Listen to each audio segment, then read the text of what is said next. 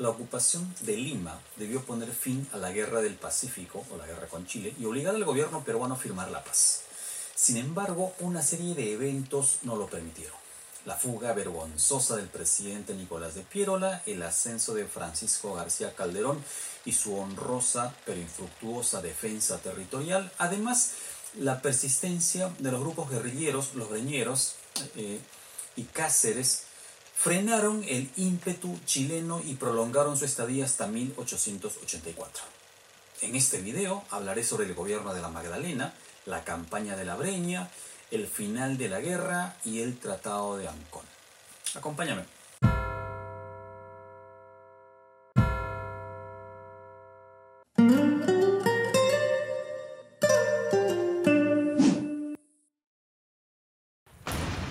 La fuga de Nicolás de Piérola, una asamblea de notables de Lima y Callao designaron como presidente a Francisco García Calderón. Fue nombrado presidente provisorio y él fijó su residencia en el pueblo de la Magdalena, de ahí la denominación de gobierno de la Magdalena, en el actual Museo de Pueblo Libre. Esto para febrero de 1881. García Calderón se negó a firmar un tratado de paz bajo las condiciones chilenas de cesión territorial. Y es que hasta ese momento habíamos perdido Tarapacá, habíamos perdido Arica, Tacna, Moquegua y parte de Arequipa y es lo que estaba ocupando completamente Chile. Esto hizo que García Calderón sea mantenido en cautiverio y finalmente apresado y enviado a Chile en noviembre de 1881. Adelantándose a esto, García Calderón nombró como vicepresidente a Lizardo Montero, quien asumió la presidencia del Perú en cuanto fue sacado Francisco García Calderón. En este interín, el ejército invasor impulsó un pago mensual de un millón de pesos eh, entregado al ejército invasor por una lista de contribuyentes que ellos habían elaborado y si no se pagaba esto para mantener a su ejército se iban a destruir las propiedades de estas familias acomodadas de Lima. Hasta este momento, además, los grupos diplomáticos habían presentado una serie de acciones que dejaban ciertas sospechas sobre sus intenciones para ganar la paz en este conflicto. Uno de ellos es Estados Unidos, quien inclusive llega a negociar con García Calderón cuando este estuvo acá para que se le entregue Chimbote y pueda establecer una base militar norteamericana y a la larga esta se pueda convertir en un territorio propiamente norteamericano. Al gobierno chileno se le acusa, por ejemplo, sobre la muerte del presidente Garfield, que en ese momento tenía alguna intención por apoyar al gobierno peruano. Andrés Avelino Cáceres Dorregaray estuvo hasta la batalla de Miraflores, donde cayó herido y fue rescatado por sus seguidores.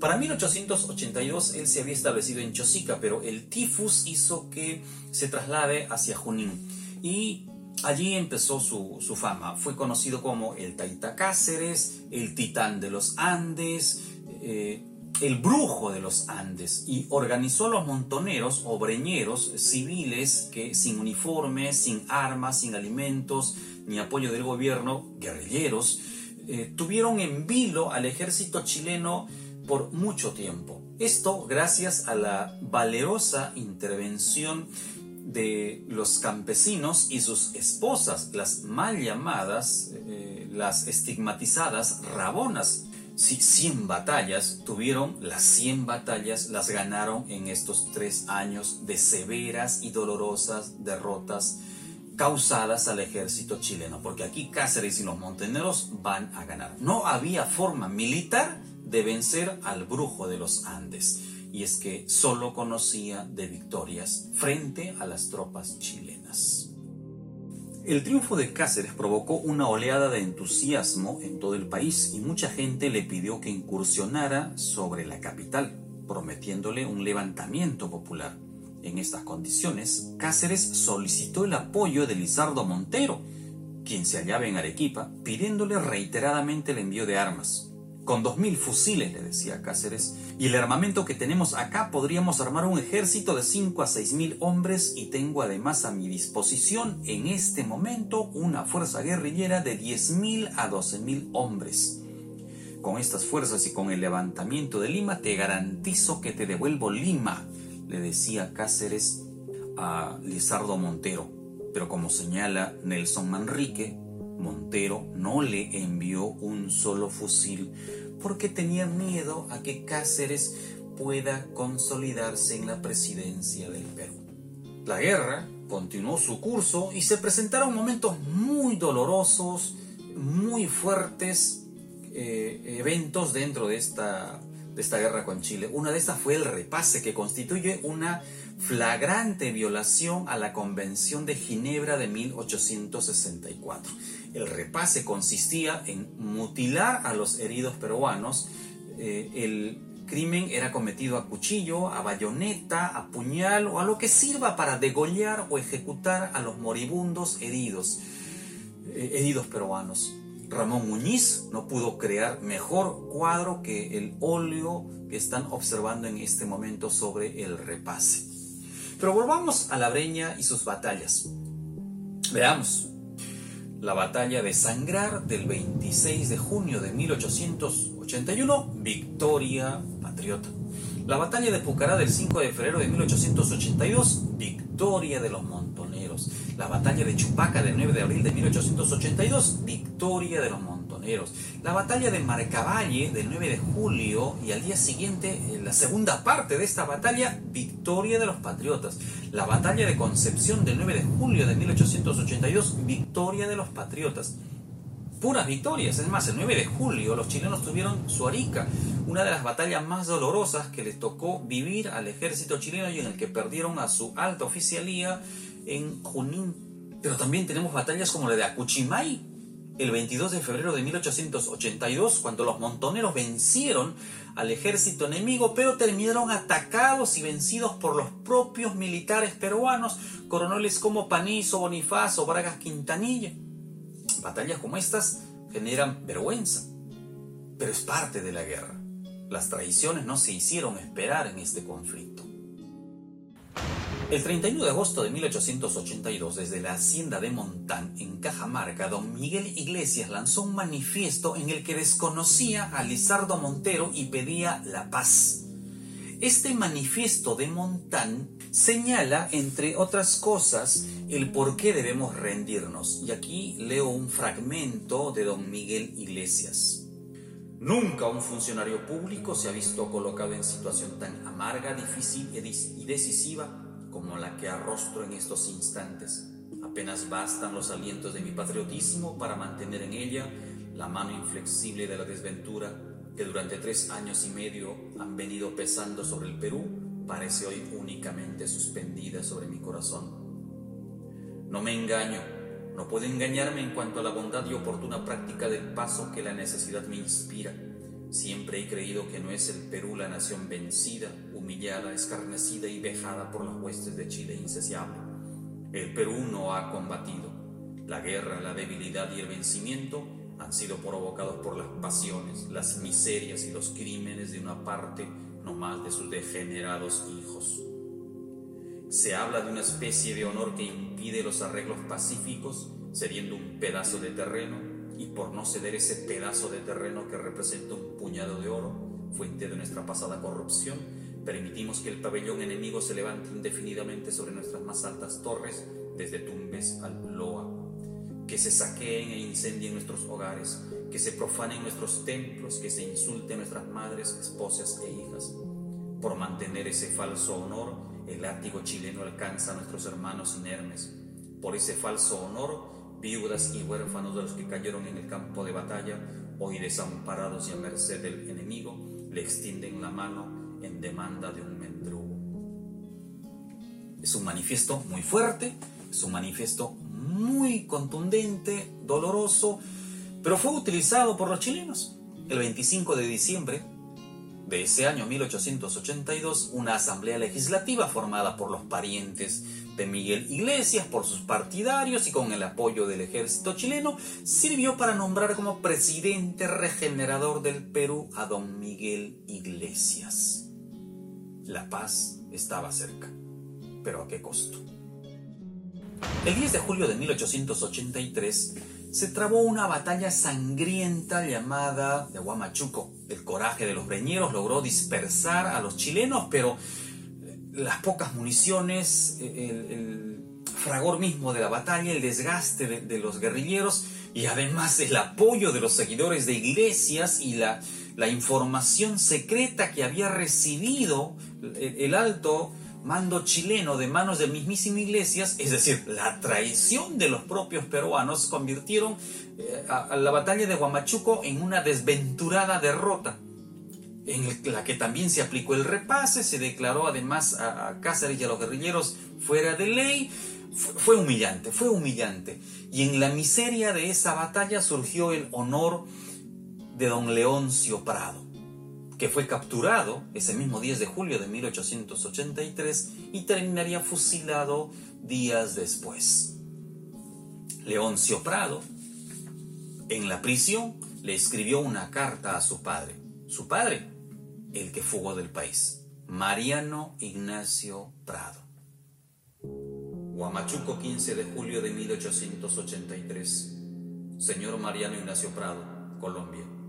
Queridísimo padre, Estoy herido y prisionero. Hoy a las 8 y 30 debo ser fusilado por el delito de haberme defendido a mi patria. Lo saluda su hijo que no lo olvida, Leoncio Prado.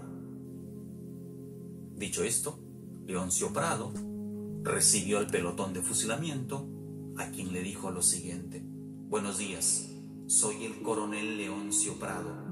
Por favor, levanta tu, tu carabina ponla aquí en mi frente y dispárame.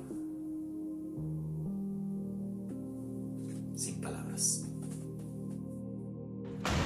La paz empezó a negociarse en Chorrillos entre marzo y mayo de 1883. Claro, Cáceres estaba en plena guerra contra los chilenos, era la piedra en el zapato y había que derrotarlo. Recuerda que la derrota se dio en Huamachuco en julio de ese año.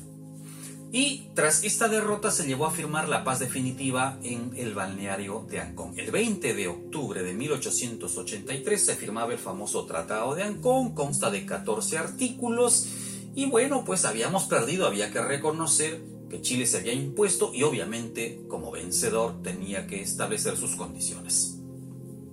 Veamos algunos de estos artículos del Tratado de Ancón. El artículo primero definitivamente restablece la paz para los tres países, Perú, Bolivia y Chile. El artículo segundo establece la cesión definitiva de la provincia litoral de Tarapacá. La Tarapacá la perdimos para siempre con este tratado de Ancón. El artículo tercero establece que Tacna y Arica pasan por 10 años a manos de Chile y luego de este tiempo se realizaría un plebiscito para ver el, retorno de ambas provincias a Perú o si alguna de estas se perdía. Es más, este artículo tercero señala que el ganador del plebiscito le pagaba 10 millones de pesos al país afectado.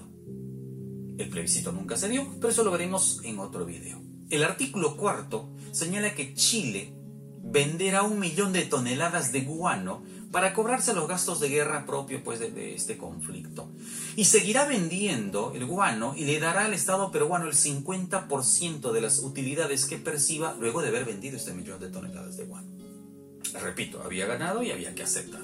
Imagínese usted cómo serían las condiciones cuando empezaron a negociarse las primeras tentativas de paz, allá por 1881-82. Dicen que este tratado fue consensuado por, por ambas partes y por las delegaciones extranjeras. El artículo quinto señala que si se descubría más guano o alguna otra riqueza que no haya contemplado este tratado, el Perú no podía venderla, tenía que entrar en tratativas, en negociación con el gobierno chileno para establecer el precio y la venta del mismo.